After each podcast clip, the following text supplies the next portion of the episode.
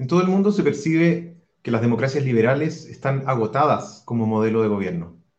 La larga depresión económica del 2008 y la consiguiente inestabilidad social y política ha empujado a los estados democráticos a gobernar cada vez más con métodos represivos y de arbitrariedad jurídica y política. Pareciera que siguen al volante, pero no tienen todo el control. Desde la instalación del Comando Jungla y el asesinato de Camilo Catrillanca en el año 2018, el gobierno de Piñera aceleró el tranco de este giro autoritario, como si ante el prospecto de una crisis política cada vez más profunda hubiese optado por arrancar hacia adelante.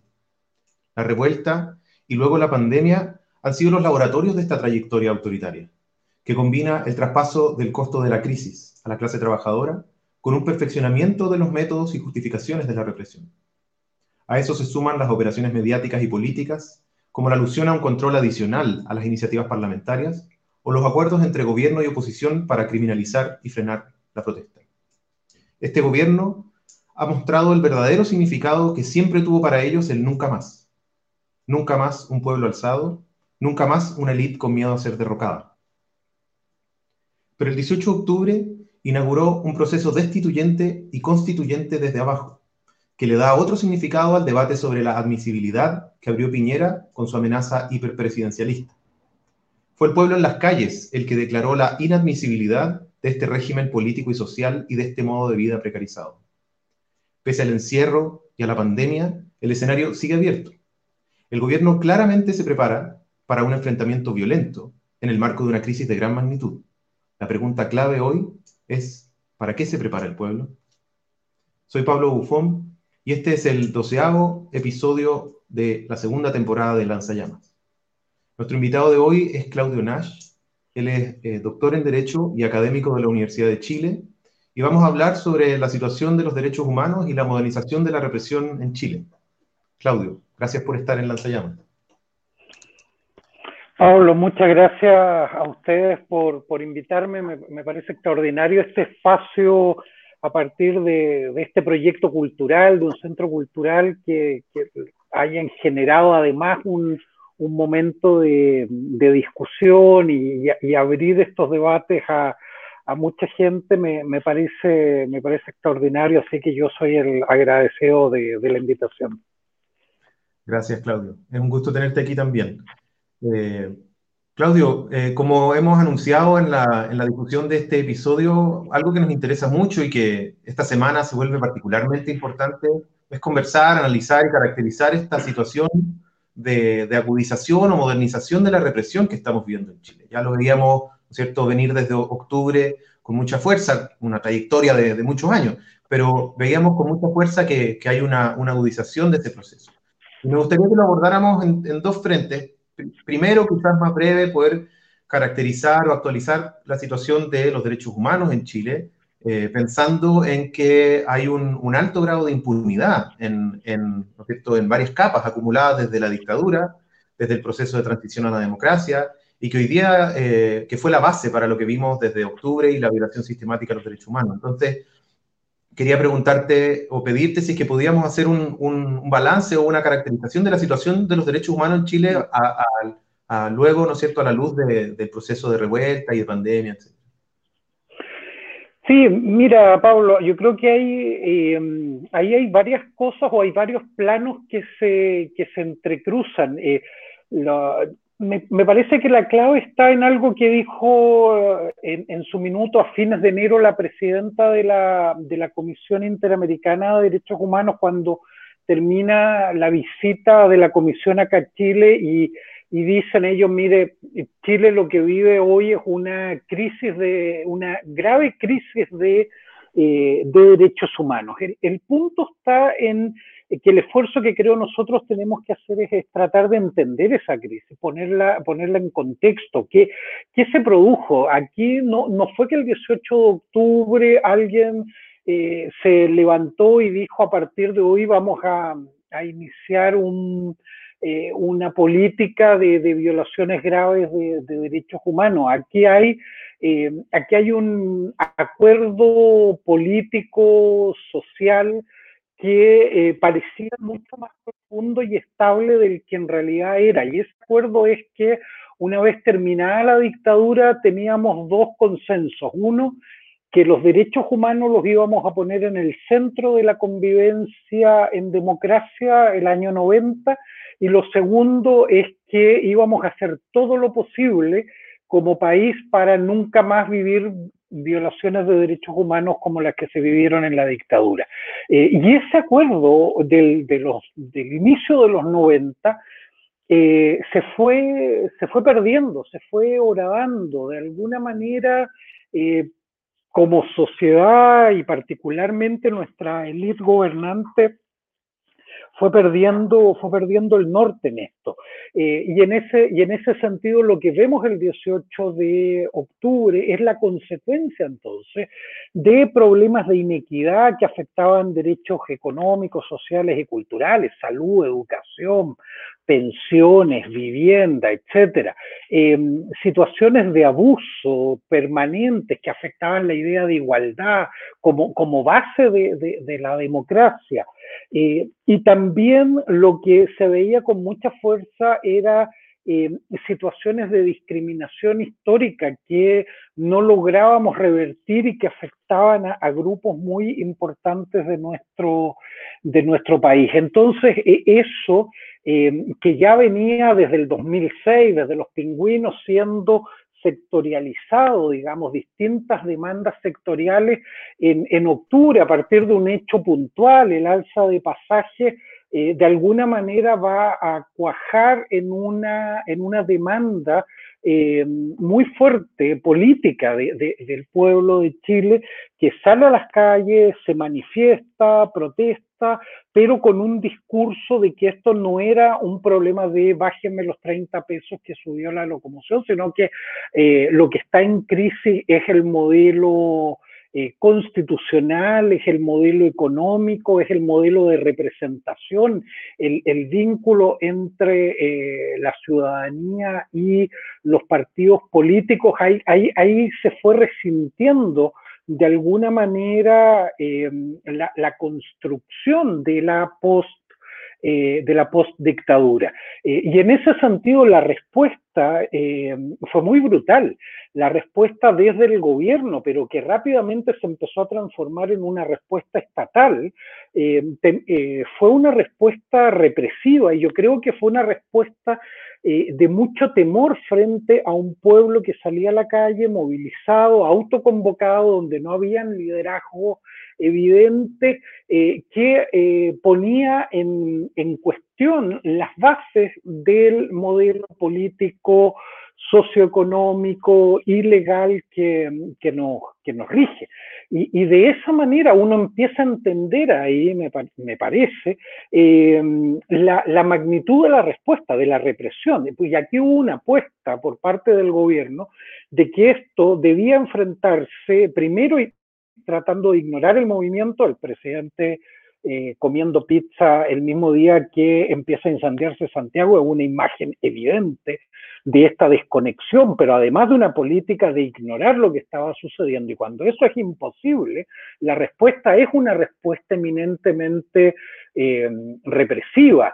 Eh, y ahí empezamos a ver desde el día uno eh, que la apuesta era eh, militarizar la, situación cuando se decreta el estado de, de, emergencia constitucional en ese, en ese primer momento, cuando el presidente con los militares en la calle, en pleno toque de queda, sale en la televisión diciendo que estábamos en guerra, eh, y, en ese, y en ese sentido luego nos encontramos con eh, patrones de conducta en términos de represión que iban de la mano de un pueblo que dejaba, digamos, de, no dejaba más bien las calles, no dejaba de, movilizarse. Y en ese sentido uno empieza a ver un patrón que tiene que ver con eh, detenciones arbitrarias masivas, tiene que ver con violencia, contra los manifestantes, eh, tiene que ver con las denuncias que empiezan a ser sistemáticas en todo el país de eh, situaciones de tortura, situaciones de vejámenes sexuales y lo que tal vez llamó más la atención en Chile y en, el mundo entero, el tema de las lesiones oculares. y, en ese, y en ese sentido, cuando se activa de alguna manera los mecanismos de protección de derechos humanos, eh, por una parte el INDH en la calle, pero cuando se empieza a recurrir a los tribunales, cuando uno empieza a mirar el Parlamento, uno se da cuenta que la respuesta no era tan eh, contundente como uno esperaba y eso obliga a activar el, sistema internacional muy pronto. Entonces tenemos una situación como te decía Pablo al comienzo, de, una grave crisis de derechos humanos que tiene antecedentes antiguos, pero que eh, adquirió características eh, muy, muy dramáticas a partir del, eh, del, mismo 18 de octubre y de alguna manera eso se, se, mantiene, eso no está solucionado hoy día, solo que le agregamos un elemento más de complejidad que es la crisis de, de salud actual. Claro, pareciera además que la pandemia parece como, como una extensión del mismo momento y, una, de algún modo, la ocasión para poner a prueba ese modo autoritario que aparece como casi espontáneamente, como el ADN del, del gobierno en la respuesta a la crisis, eh, de ponerlo a prueba en, en, toda su extensión, sin, sin límite, ¿no es cierto? Porque, claro, con, con, la gente en la calle es una cosa, ¿no es cierto? Y ahí había que salir a disparar a los ojos, pero con, con todo el mundo en, en, la casa, o al menos presionado a estar en la casa, la posibilidad de avanzar eh, en, por ejemplo, en las legislaciones que vamos a revisar más adelante de inteligencia, infraestructura crítica, se hace más, más posible para el gobierno. Sí, ahí, ahí hay un punto que es bien interesante porque no es solo acá en Chile, esto, esto se viene denunciando en varios lugares eh, en todo el mundo y en, nuestra región en particular, pero eh, que es la, la, necesidad de medidas especiales eh, frente a la pandemia abrió una oportunidad y esto, y esto quienes están en el poder siempre lo leen muy rápido, mucho antes a veces que nosotros, eh, que, que, estamos lejos de eso, eh, del poder, digamos, lo leyeron como una oportunidad. Es decir, aquí había que enfrentar la pandemia y eso obligaba a medidas de excepción. Y esa medida de excepción era una oportunidad. ¿Para qué? Para concentrar poder para tomar decisiones discrecionales, para disminuir eh, los controles y, lo más importante, para limitar derechos eh, estando la población en una situación que está eh, en, una, en una actitud, en una posición de, de alguna manera, aceptar esos límites de derecho porque tienen que ver con tu sobrevivencia.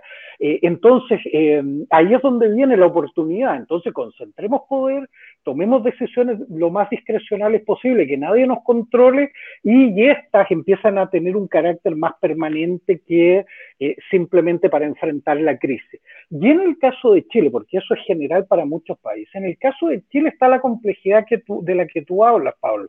Es decir, en Chile, eh, antes funcionaba esto, yo, yo, yo daba el ejemplo como una idea de un caleidoscopio, es decir, tú ibas moviendo la realidad, como mirabas la realidad dependía qué veías. Estaban las demandas de, eh, de la ciudadanía del 18 de octubre, eh, no estaban satisfechas. Tú mirabas la represión y veías un escenario muy complejo.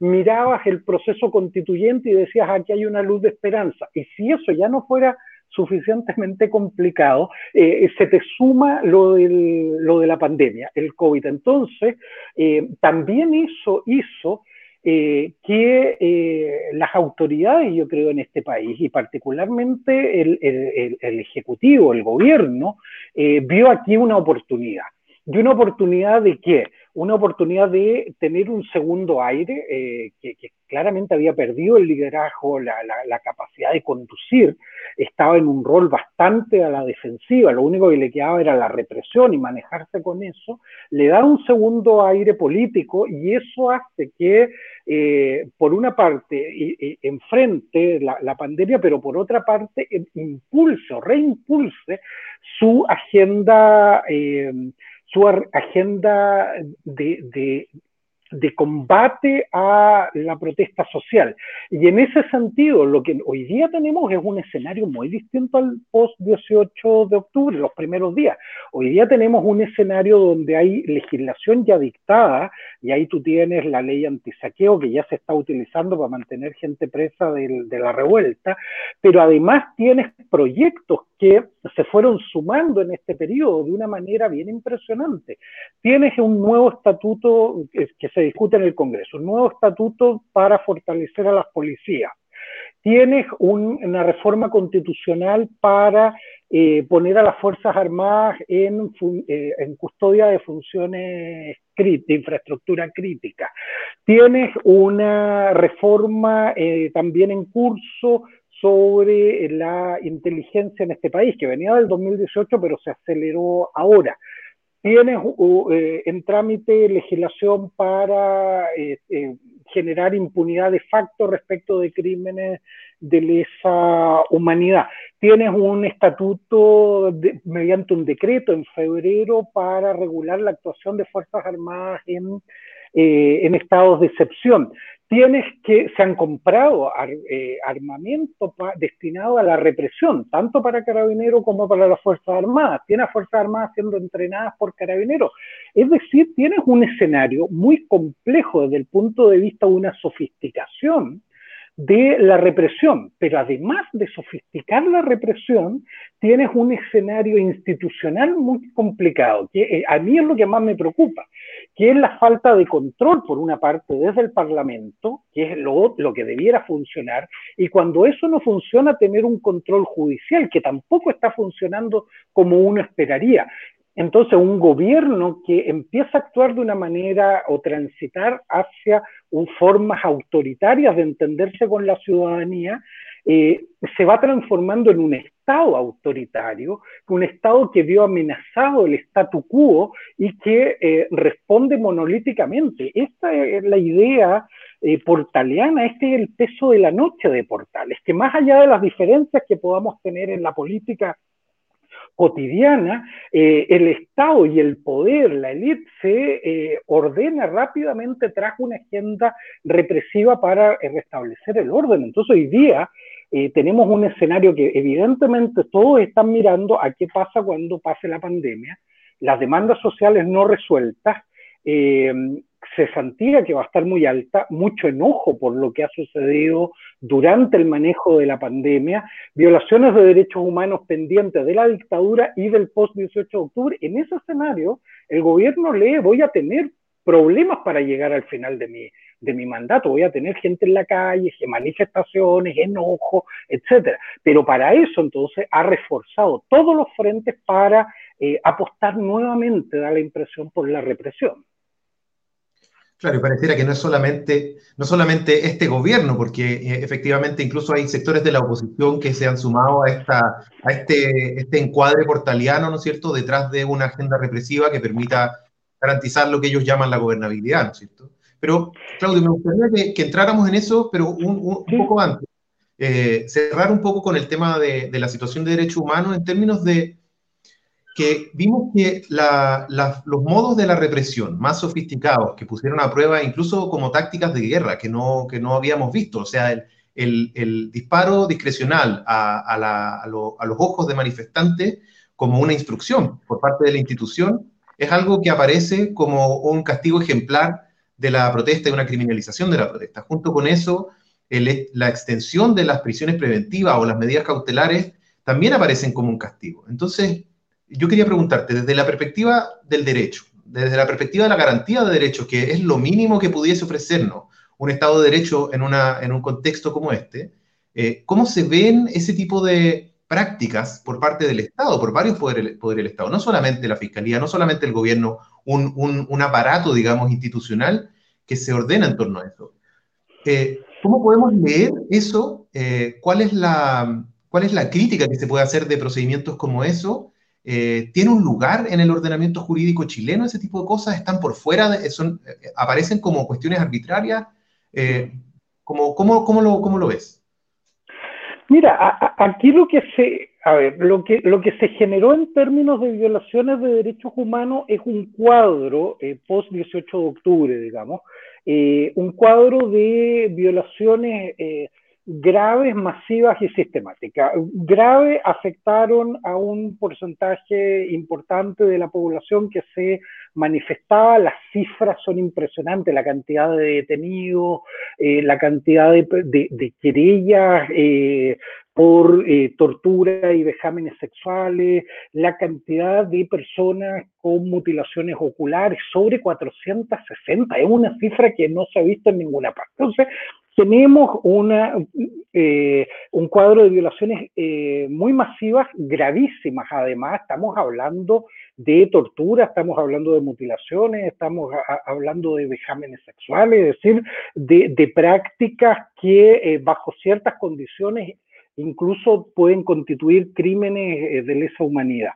y además que tuvieron un carácter sistemático, ¿en qué sentido? Esto no fue bajo ningún punto de vista eh, actos aislados, es decir, aquí no fue que alguien, eh, entre comillas, se le pasó la mano y producto de eso se provocó algo que nadie quería que sucediera, es decir, no es que un carabinero perdió el control en un minuto dado, sacó la pistola y disparó y mató a alguien, eso, eso eh, no es lo que sucedió y por lo tanto lo que sucedió fue un patrón de conducta, es decir, a una serie de actos reiterados que se mantienen en el tiempo, que se dan de la misma forma en todo, eh, en todo el país y respecto de los cuales la autoridad los avaló, eh, como, como forma de eh, contener las manifestaciones. Y en ese sentido, lo que uno ve tras esto, en la línea de lo que tú planteas, Pablo, tiene que ver con el uso del terror. Aquí lo que se intentó es aterrorizar a la población. ¿En qué sentido? Eh, que el mensaje era muy claro, si usted protesta, si usted sale a protestar, lo que le puede pasar es que lo podemos detener porque hay detenciones arbitrarias, por lo tanto, perfectamente usted puede caer. Eh, si lo llegamos a detener, podemos eh, torturarlo, le puede pasar, puede sufrir vejámenes sexuales, le puede pasar, pero si además usted está participando en, en, la primera línea, si usted está en los primer, en el frente, pero también si anda rondando, eh, puede terminar con una bomba lacrimógena en su cabeza, puede terminar con un perdigón en un ojo. El mensaje es clarísimo, no, no venga, no participe no se asume, y los costos asociados a esto son, eh, son altísimos. Y esa política eh, no, no tuvo ningún quiebre eh, en el, en el periodo. No, no fue que la autoridad política, el presidente, el ministro del Interior, los encargados dijeran esto es intolerable y aquí hay que hacer cambios de inmediato. Y salen las autoridades y se inician investigaciones, se interviene carabinero, nada de eso, se fue avalando sistemáticamente. Y cuando se prohibía algo, se hacía algo más. Si ustedes recuerdan, cuando se prohíbe lo de los o, se limita el tema de los perdigones, empezó lo de las bombas lacrimógenas dirigidas al, cuerpo al, o al rostro. Cuando se hace un escándalo de eso, y, vienen los casos como la de... Em, eh, Fabiola, Campillay, eh, empieza el tema de ponerle químicos a eh, el guanaco y, hubo un viernes, me acuerdo que todas las imágenes eran de este carro lanzagua, del, que incluso estaban numerados ahí el 43, 44, me acuerdo que salía un líquido amarillo que quemaba a la gente, es decir, aquí nada de eso es, es un error un, hecho eh, simplemente azaroso, una mala suerte, eso tiene que ver con una forma de enfrentar entonces eh, la represión que, tuvo características eh, en ese sentido, desde el punto de vista de, derechos humanos, de una calificación como el tipo de violación más grave de derechos humanos. y eso es lo que justificó que el sistema internacional actuara con la velocidad que lo hizo pocos países tienen en cuanto, en dos meses, tres meses, esto partió en octubre, en diciembre, eh, teníamos cuatro informes internacionales, las principales instituciones intergubernamentales y privadas, Amnistía, Human Rights Watch, el Alto Comisionado, eh, la Comisión Interamericana, eh, preocupadas y actuando con informes respecto de Chile, y todos coincidentes, del carácter grave, masivo, reiterativo de eh, violaciones de, derechos humanos. Entonces era, un escenario desde el punto de vista del derecho muy, muy grave. Se, se, habían cruzado todos estos límites infranqueables que tenemos un acuerdo como humanidad de que no se pueden eh, traspasar en ningún caso, ni en un caso de protesta social, ni nada. Aquí hay límites, hay cosas que no se pueden hacer nunca, y en Chile se estaban haciendo sistemáticamente. Esa es la gravedad de la situación. Hmm. Claudio, a propósito de, esto y de, lo que mencionabas antes, ¿no es cierto? Una serie de eh, transformaciones institucionales o, avances en la modernización de la represión. Eh, tú has señalado que estamos avanzando cada vez más hacia un Estado policial o se está fortaleciendo un Estado policial en Chile. ¿Qué significa eso? Eh, ¿A qué te refieres cuando señalas un Estado policial y, cómo conecta con esto que hemos estado conversando? Sí, mira, eh, eso eh, lo, planteé en torno a la, reforma de la, de la, ley sobre inteligencia. A mí me, lo que me preocupa de ese proyecto de ley que está avanzando eh, muy rápido en el Congreso, avanzó muy rápido en el, en, el, en el Senado y ahora en la Cámara solo se ha demorado porque el presidente de la Comisión de Defensa lo ha, ha, ha, puesto ciertas trabas para que eh, eh, se apruebe la velocidad que quería el, el gobierno. Pero es un proyecto que crea la siguiente situación. vuelve, retoma una idea que era fue propia del peor momento de la historia de este continente en los años 70, finales de los 60, 70, que es el tema de la doctrina de la seguridad nacional. ¿En qué se basaba esta doctrina? En la idea del enemigo interno. Aquí hay un enemigo interno que es una amenaza que hay que derrotar. ¿Se acuerdan? El enemigo, este enemigo poderoso, cruel, implacable. Bueno, ese enemigo es un enemigo interno. Eh, y, y la ley lo que hace es redefinir la inteligencia y ya no es una inteligencia eh, en términos de procesar información para tomar decisiones, que eso eh, es sano que exista en una democracia, sino que es una ley que debe, una inteligencia que debe ser proactiva eh, pero que cambia su eje. Eh, es una inteligencia proactiva, pero que no solo se preocupa de las amenazas externas y del crimen organizado, es decir, narcotráfico, trata de personas, sino que eh, tiene que ver con grupos internos que puedan tener o constituir una amenaza para el orden público y para la seguridad interna. Y en ese sentido lo que hace es concentrar poder en el presidente eh, para que diseñe la política de inteligencia, la implemente sin controles efectivos, sin participación de otros poderes, eh, para que se tomen medidas de inteligencia, como interceptar teléfonos, etcétera, tomar medidas para entrar en lo que se conoce como fuentes cerradas, ya no el diario, no cosas abiertas, no lo que uno publica abiertamente, sino que es lo que está en tu teléfono, tu correspondencia, tus comunicaciones telefónicas, etcétera, con un control muy débil, que es un control judicial muy débil, porque se hace ante un ministro de Corte de Apelaciones, que autoriza, pero después no hace seguimiento de esto, no queda registro adecuado, etcétera etcétera. Em, y eso, además, la ley le suma que la Agencia Nacional de Inteligencia va a poder eh, infiltrar organizaciones sociales. Eh, y en ese sentido va a poder utilizar a personal de inteligencia de las policías para infiltrar organizaciones sociales. Y además se le dice a las Fuerzas Armadas que de la inteligencia que tienen que hacer, de seguridad externa, etcétera, todo lo que le llaman información residual, que tiene que ver con orden público y seguridad, se lo tiene que traspasar a la Agencia Nacional de Inteligencia. Es decir, estamos creando un, un Estado eh, policial en el sentido que es un Estado donde el enemigo eres tú, yo, las organizaciones sociales, etcétera, eh, que podemos, por lo tanto, ser objeto de medidas de intervención con bajo control judicial, sin ningún control de tipo político. Para eso se va a utilizar a las Fuerzas Armadas, a las Fuerzas de Orden, eh, y eso eh, prácticamente sin controles. Y en momentos de crisis, como la del 18 de octubre, además con la posibilidad de contar con mayores recursos económicos, con mayor recurso de personal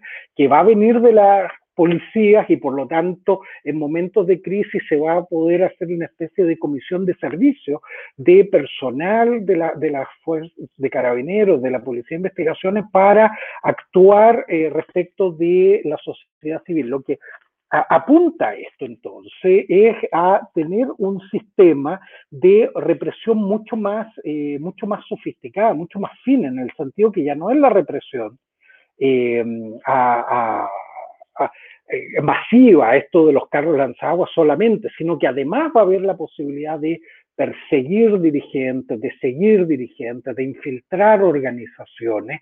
Eh, y eso es eh, completamente incompatible con la idea de una sociedad democrática donde es legítimo que hayan diferencias de opiniones, de que tengamos crítica, de que se proteste, que las personas manifiesten.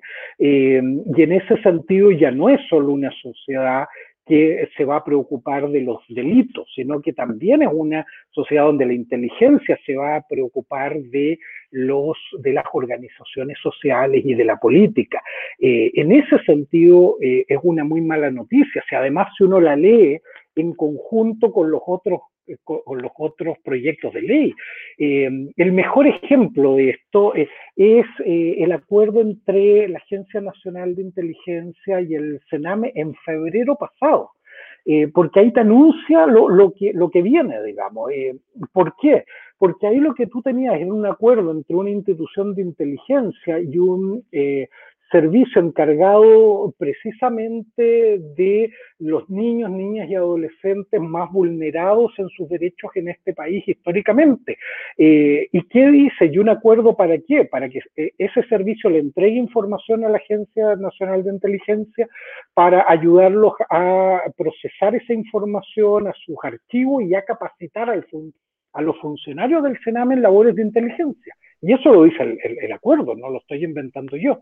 Eh, y en ese sentido, lo que tú tienes ahí es lo que estamos diciendo, es decir, se identificó el enemigo poderoso son los jóvenes, y particularmente los jóvenes que están eh, bajo custodia del, del, Sename, y respecto de ellos hay que dirigir las labores de inteligencia, controlarlos, reprimirlos, eh, y en definitiva sacarlos de, entre comillas, en esta lógica del enemigo, sacarlos de combate.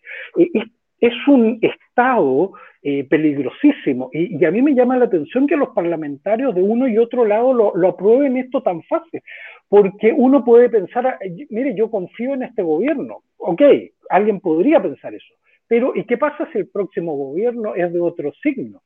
Político y utiliza esto en mi contra, es decir, incluso hay una falta de sentido común de no aprobar cuestiones eh, que luego pueden ser usadas incluso en mi contra. Yo creo que eso no lo han evaluado adecuadamente en el, en el Parlamento. A eso apunta esta idea de un Estado eh, policial, un Estado que, que persigue, un Estado que eh, que te custodia. Eh, estaba leyendo y le recomiendo mucho a quienes nos están viendo y escuchando este, el, libro de Orwell, el 1984. Eh, lo, retomé después de muchos años y, es impresionante, es cómo describe esta idea de alteremos la verdad, controlemos a las personas, tengamos un control total sobre ella. Y, si alguien se subleva, lo vamos a terminar convenciendo del error de haberse sublevado. Yo creo que estamos viviendo una, en ese sentido, una situación muy, eh, muy preocupante. Y además ahí vemos una continuidad en el caso de el enfrentamiento represivo de la, de la, protesta, la criminalización de la protesta y el vínculo con la, la niñez, la adolescencia y la juventud en el caso de, del Sename, porque una de las una de las consignas que uno veía eh, permanentemente en la calle, eh, en, el contexto de la revuelta, era no más Sename, fin al Sename, que se acabe el Sename, ¿no es cierto? Y, estaba la idea de que la primera línea estaba compuesta también eh, por niños, niñas y jóvenes del Sename. Eso además es otra, otra línea de continuidad porque el año 2019 estuvo marcado fundamentalmente por la represión a los estudiantes secundarios, con la la casi militarización del Instituto Nacional y otros liceos en, Santiago, pero también con, el proyecto de aula segura. Entonces, también ahí hay una identificación de una, de una generación peligrosa que, que eh, no, digamos, no, no, tiene la herencia del temor eh, de la dictadura, al parecer, y eso el, el, gobierno lo identifica bien, que ahí está el sujeto de esa, de esa futura insurgencia. Pero además que es el, es el sujeto que va a experimentar esta precarización de la vida en esta crisis que estamos viviendo de manera más brutal. Entonces también hay una conexión como muy importante. Sí, no, y yo, yo, estoy de acuerdo con esa, con esa lectura, decir, y ahí te, agregaría un, un, un, elemento, es decir, eh, ahí, ahí, está este intento precisamente de lo que estábamos hablando recién, este intento de domesticación. Es decir, tú, tú sabes muy bien, y, y lo vas a saber desde muy joven, lo que te pasa si, si es que eh, cuestionas el, el, orden establecido. Eh, de alguna manera, lo que hay dos situaciones. Lo, lo, que le ha pasado, lo que ha pasado respecto del pueblo mapuche, por una parte, eh, y lo que eh, viene viviendo, y no solo desde el 2019, sino que desde hace rato, y en esto con gobiernos también de, eh, de la concertación e incluso la nueva mayoría, tenía que ver con una represión permanente al movimiento estudiantil y al pueblo mapuche.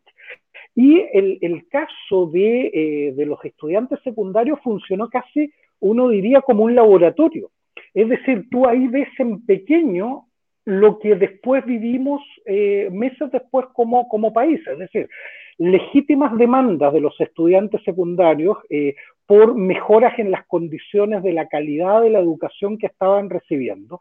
Frente a ello, la respuesta de la autoridad es ignorar las demandas y cuando estas eh, ausencia de respuesta implica movilización de los estudiantes, la respuesta del Estado es una respuesta eh, represiva, es decir, una legislación, aula segura, pero además represión cotidiana en las calles. Es decir, nosotros vimos como sociedad, digo, eh, a policías al interior de recintos educacionales, vimos a policías al interior de las salas de clase, vimos a, policía, a, carabineros eh, lanzando bombas lagrimógenas al interior de recintos eh, educacionales.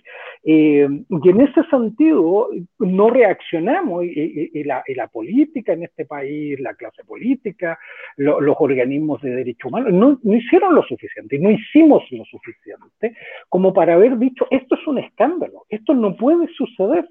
Eh, y, sucedía, eh, y, sucedía cotidianamente, y eso nos escandalizó cuando, cuando lo empezamos a vivir todo, cuando eso se masificó, pero los secundarios lo venían viviendo de mucho antes. Lo mismo en el caso mapuche. Piensa, piensa tú, Pablo, en el, en el caso Catrillanca, estaban todos los elementos nuevamente ahí. Estaba un, pueblo movilizado, el pueblo mapuche, legítimas demandas, eh, violentamente reprimido por una policía militarizada, un asesinato de un comunero mapuche por violencia policial, un joven mapuche torturado y luego un intento sistemático por ocultar eso, todo un montaje, eh, y cuando todo esto se destapa, eh, tú no tienes eh, sanciones, las autoridades civiles se mantuvieron, el, ministro del Interior se mantuvo en su cargo, el subsecretario se mantuvo en su cargo, la justicia todavía no juzga, no, no tenemos sanciones efectivas en ese caso, si eso se hubiese reaccionado adecuadamente, hacer lo que nos hemos comprometido en materia de derechos humanos, investigar, sancionar y reparar a las víctimas, eh, si eso hubiese sucedido, eh, probablemente eh, post 18 de octubre la policía hubiese pensado mucho más en qué hacía y qué no hacía, qué estaba prohibido, qué era infranqueable. pero el mensaje que se le había entregado a la policía es usted haga lo que estime conveniente, haga todo lo necesario y luego nosotros lo vamos a apoyar. Eso te hace cómplice, eso te hace parte de, eh, de, de esos crímenes. Por eso es tan, es tan delicado. Eh, Pablo, cuando uno no reacciona a tiempo, por, eso, es que las alertas tempranas hay que eh, estar atento a ella y reaccionar con, fuerza. Y yo creo que en eso, como, sociedad eh, y como organizaciones de la sociedad civil, no fuimos suficientemente fuertes en el rechazo a lo que estábamos viendo que sucedía. Claudio, hemos, hemos, caracterizado un poco la situación y también visto los efectos que ha tenido este desarrollo represivo, autoritario de este gobierno en particular o, a la cabeza de este gobierno, pero, pero que ha sido del Estado, un giro en el Estado. Ahora, mm, yo creo que es una duda que muchos tenemos, como sabemos que este tipo de prácticas, ¿no es cierto?, de, de, violación sistemática de los derechos humanos, las vivimos en momentos anteriores de la historia. No solo en la dictadura, sino en otros momentos también. La dictadura es el momento quizás más, más reciente y agudo de esa, de esa experiencia. Y, sobre todo, además, de, de una tremenda arbitrariedad. ¿cierto? Donde este tipo de prácticas quedaban completamente fuera del marco de lo, de lo aparentemente normal o jurídico de una democracia occidental liberal.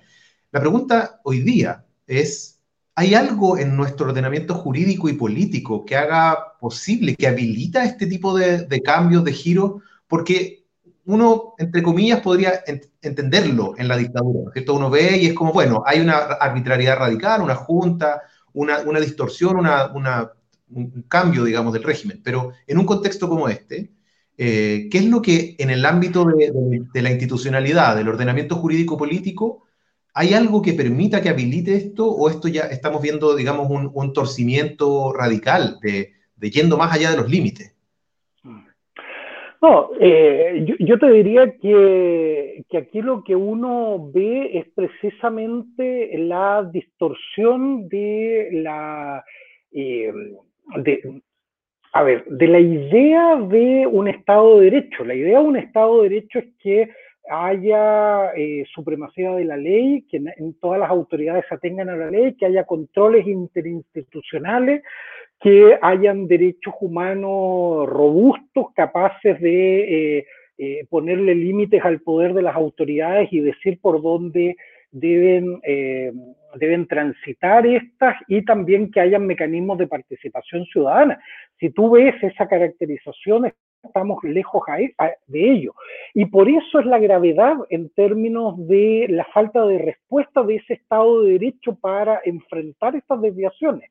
Eh, y, en ese, y en ese sentido, lo que uno hubiese esperado es que el Parlamento hubiese reaccionado. Aquí el Parlamento tuvo la oportunidad de parar esto con la acusación constitucional de, eh, del presidente, eh, que sabemos, no, no, no, no, se, no, se, no se aprobó en, en, la Cámara para pasar ni siquiera pasar al Senado, y luego el intendente Guevara, que había diseñado una política que claramente como tú lo planteas, no estaba habilitado para hacerla, que era esta de tolerancia cero, el copamiento de la plaza de la dignidad, etcétera, que provocó violaciones de derechos humanos, etcétera, eh, y el Parlamento nuevamente no fue capaz de sancionar. Lo único que hizo el Parlamento en ese sentido fue sancionar a Chadwick, que ya no era ministro del Em, del interior y por otra parte aprueba la legislación que ha mejorado la respuesta, eh, esta respuesta punitiva. Eso, ese es el punto de la falta de control político, pero por otra parte, cuando eso falla, decíamos, lo que deben actuar son los tribunales de justicia y, y estos han actuado de una manera tardía, de una manera mucho más lenta de lo que uno esperaba y en muchos casos eh, enviando señales que son muy desalentadoras de que eh, existan estos límites efectivos. Y eso es lo que entonces va configurando este, este esta eh, paso eh, o construcción de un Estado autoritario en el contexto, en una, en un, con una escenografía, con una mascarada de democracia. Es decir, las instituciones democráticas no se alteran, no se ha intervenido ni al Parlamento ni al Poder Judicial hasta ahora, pero eh, estos se alinearon rápidamente y no ponen obstáculo. Entonces se avanza hacia un Estado, eh, en ese sentido, la idea de un Estado eh, un Estado autoritario dentro de una democracia, que, ha hecho muy difícil entonces también el control. Y por eso es grave los límites que se están imponiendo ahora para la libertad de expresión, eh, para los medios alternativos, la, radio, etcétera, los que están haciendo control, el canal de la Victoria, la, el canal de televisión en Valdivia, hay un montón de ejemplos de que estaban haciendo la pega y hoy día se les quiere limitar. Eh, o esta pelea ahora del presidente con el Congreso, como si ya no bastara tener un Congreso que le aprueba todo en definitiva, eh, ahora lo quiere, quiere limitar el debate en el Congreso. Eh, es decir, la deliberación democrática, que es como lo, lo, lo, lo, básico en una democracia, que haya libertad para discutir y convencer a los otros, se quiere limitar. Entonces, esta tendencia autoritaria es, es no solo jurídica, sino que hay una cuestión comunicacional, conceptual, eh, que, para responderte derechamente, no, nada lo habilita, ni la constitución de Pinochet lo habilita. Eh, aquí incluso se quiere eh, reformar la constitución para poner más límites. no se respeta la constitución en materia de derechos, ni siquiera la constitución del dictador se está respetando. eso es eh, lo, que yo diría agrava la, eh, actual, eh, el actual contexto y, uno lo que espera es que se rectifique prontamente y volvamos al menos a los mínimos democráticos que, que tanto nos ha costado construir. Claudio, nos, queda, nos quedan algunos minutos y quería, quería preguntarte por, por las perspectivas de lo que viene, ¿cierto?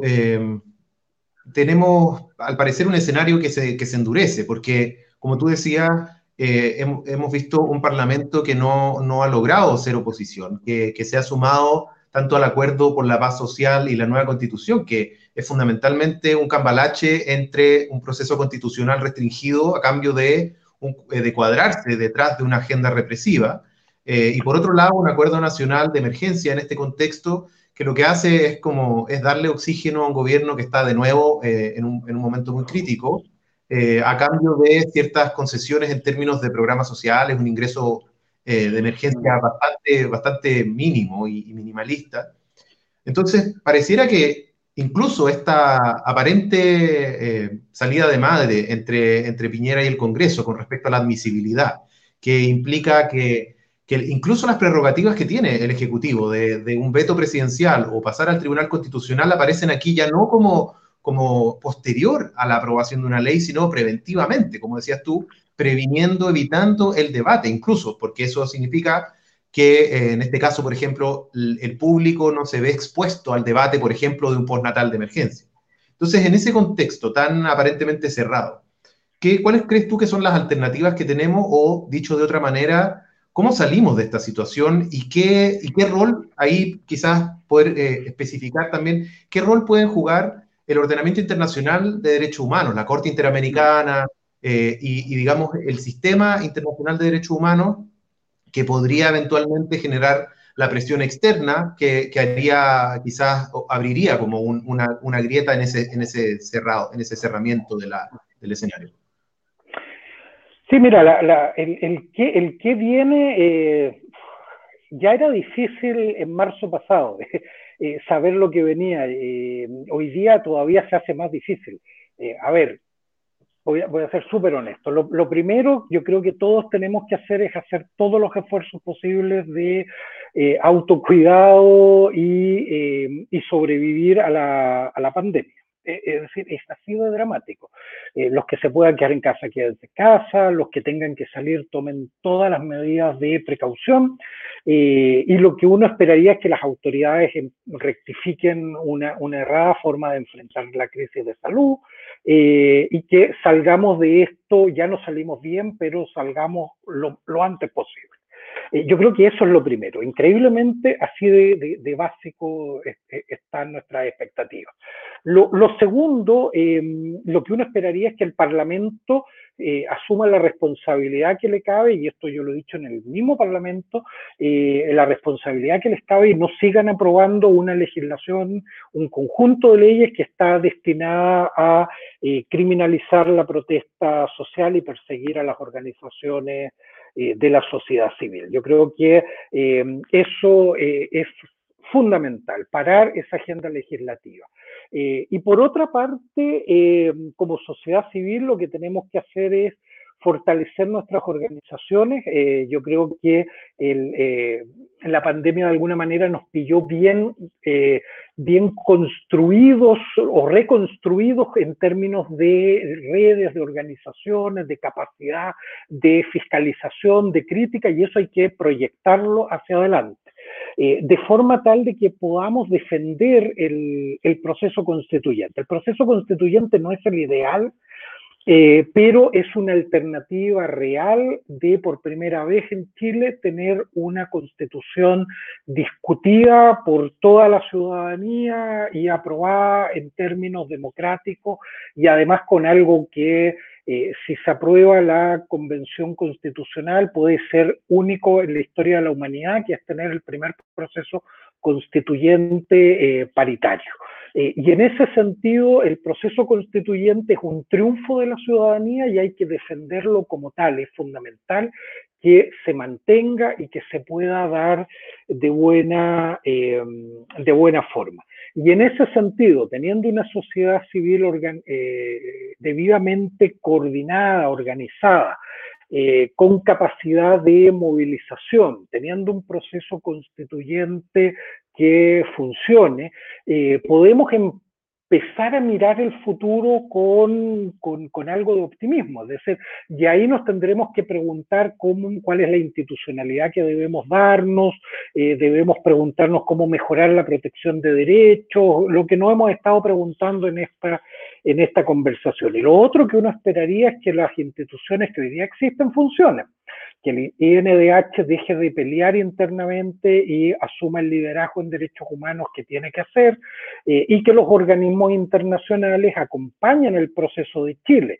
Eh, en, este, en este minuto obviamente están todos muy volcados al tema del COVID porque hay situaciones muy complicadas, eh, no solo en Chile, sino que en toda la región, pero lo que uno esperaría es que eh, vuelvan también a preocuparse de las cuestiones que preocupaban antes de, la pandemia. Y en ese sentido, la Comisión Interamericana, el alto comisionado, eh, que, su labor es ver qué pasa con las recomendaciones que hicieron, eh, entonces asuman ahí un liderazgo que, que ah, producto de la pandemia se ha perdido. y por último, yo te diría el Poder Judicial. Yo, yo ustedes podrán en eso eh, no estar de acuerdo conmigo, eh, pero yo sigo teniendo esperanza en el Poder Judicial. Yo, sigo teniendo esperanza en los jueces y juezas de este país que asuman la responsabilidad histórica de que en momentos de crisis eh, la, la, justicia es fundamental para detener los abusos.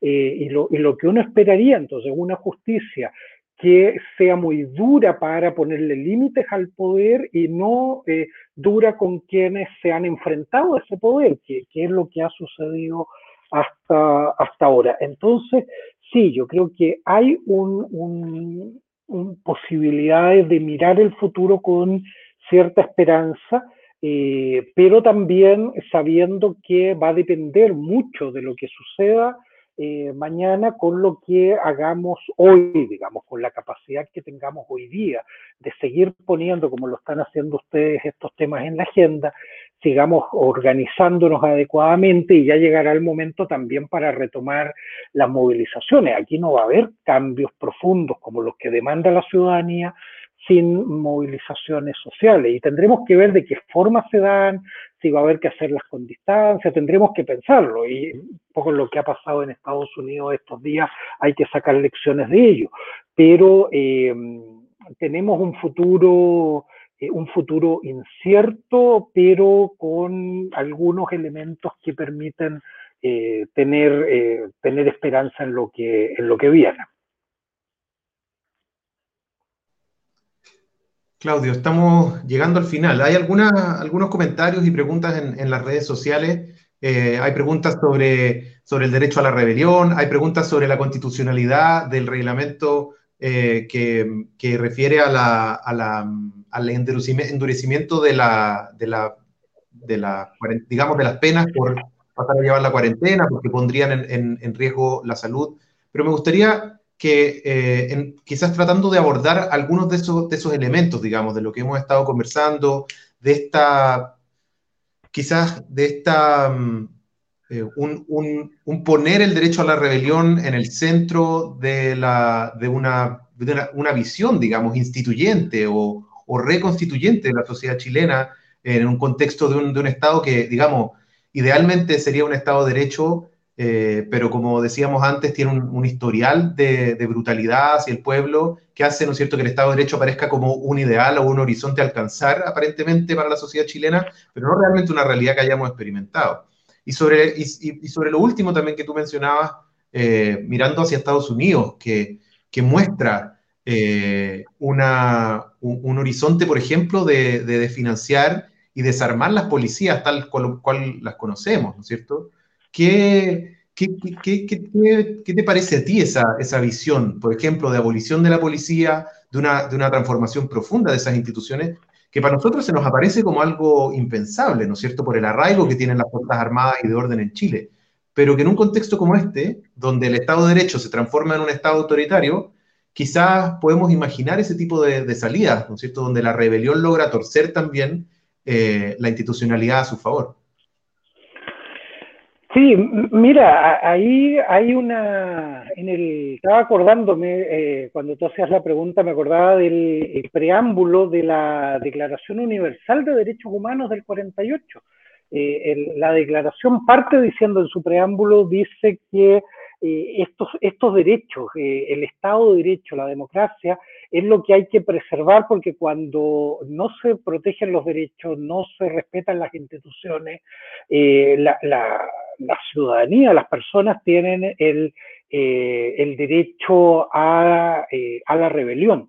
Eh, y, de alguna manera lo que se pierde cuando se violan derechos humanos, cuando no se respetan las instituciones democráticas, el Estado de Derecho, es, lo que pierde es legitimidad el Estado como, como el espacio donde podemos convivir en, condiciones de, igualdad. Eh, y, en ese, y en ese sentido yo creo que lo que las autoridades tienen que preocuparse es cuando la gente se revela. Eh, y eso lo decía hace doscientos y tantos años eh, John Locke, es decir, cuando la ciudadanía se revela hay que preocuparse porque eso no es, lo, no es lo natural, la gente no quiere estar en estos estados de efervescencia. Cuando se producen hay que preguntarse por qué y hay que tomarse en serio lo que ahí está eh, sucediendo. Y yo, eh, yo diría que lo que vive Chile es precisamente la necesidad de esa preocupación, de, no, de, responder adecuadamente ante las demandas ciudadanas y la, respuesta adecuada no es la represión, como, como preguntaban ahí en, en, quienes nos están escuchando y viendo, eh, no es aumentar las penas para quienes salen, cuando tú no les diste las condiciones para que se queden en su, en su casa. En este país cuidarse, protegerse, algunos lo podemos hacer, pero se transformó en un privilegio. Nuevamente la vida, la integridad de las personas, la salud de las personas, incluso en una pandemia se transformó en, un, en una situación de, eh, de privilegio. Y eso, la forma de resolver eso no es a través de eh, un Estado policial y de más sanciones y de más controles eh, y de más maltrato. Eh, tiene que ver con fortalecer los derechos que las personas tengan calidad de vida, tengan condiciones mínimas de vida, que tengan acceso a salud sin discriminación, que tengan derecho a educación sin discriminación, seguridad laboral básica. Ese, ese acuerdo social mínimo que nos debiera garantizar la paz es lo que no ha sucedido. Entonces, como, como pasó en Estados Unidos, cuando tú tienes estructuralmente violencia contra un sector de la población, ¿qué espera? ¿Qué pasa? Bueno, que se revele. Eh, y de alguna manera eso es lo que vivimos nosotros el 18 de octubre. Fue una rebelión frente a eh, injusticias, inequidades y abusos de, décadas. Eh, y, en ese, y en ese sentido, la única forma de eh, generar condiciones distintas para un acuerdo democrático, bueno, es tener un acuerdo social en serio de cómo vamos a enfrentar el momento actual, la crisis que, se nos viene en términos económicos, eh, y eso no estamos viendo pasos en ese sentido. A la gente hoy día, después de suspenderle el trabajo, ahora la están despidiendo y sus fondos de cesantía ya se, ya se gastaron. Ese es el Chile que estamos viviendo. Eh, el, darle unos días más a padre y madre para que estén con sus hijos recién nacidos, el presidente considera que es inconstitucional, pero además decide vetarlo.